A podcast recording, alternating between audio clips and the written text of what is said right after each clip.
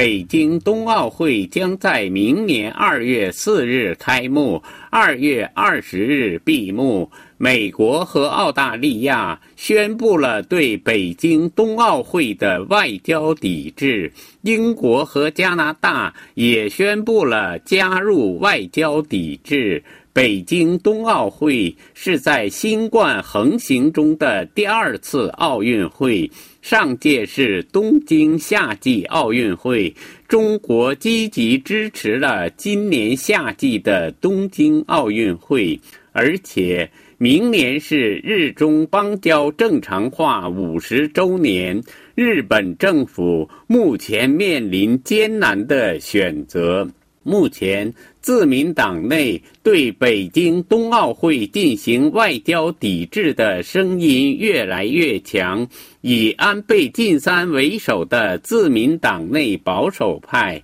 要求政府早日表态参加对北京冬奥会的外交抵制。自民党政调会长高市早苗十二月十日晚在网络节目《言论 TV》中指出。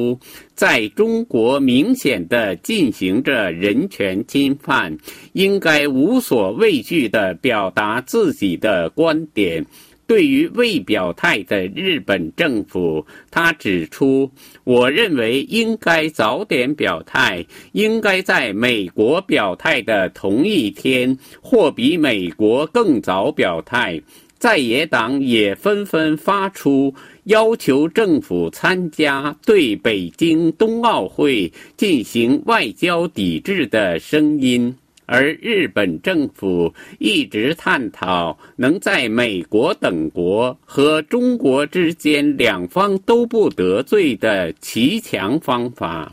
在政府内部有一些看起来可以两边都不得罪的策略，其一就是派遣体育厅长官市府广志出席的想法。一位政府官员说：“我们需要回馈北京支持东京奥运会，因为在东京奥运会上，来自中国的是国家体育总局局长派市府广志出席，他们是同样的级别，市府不是阁僚，也不是政治家。”但是是奥运会金牌得主，这样可以对中国方面说。感谢你们支援了东京的奥运会，我们派遣体育厅长官参加北京奥运会，同时也可以向美国说，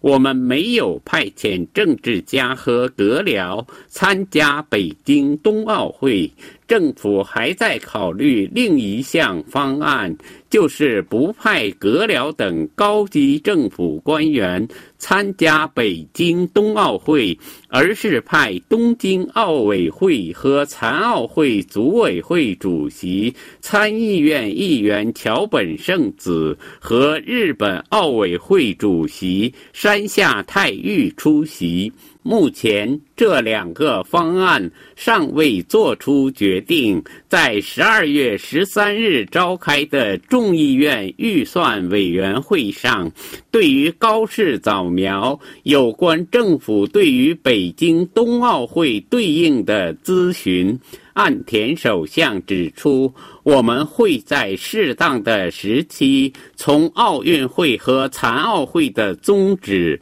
及精神等。多种因素进行综合性考虑，从国家利益出发，做出自己独自的决定。以上东京专栏由法广特约记者楚良一撰播。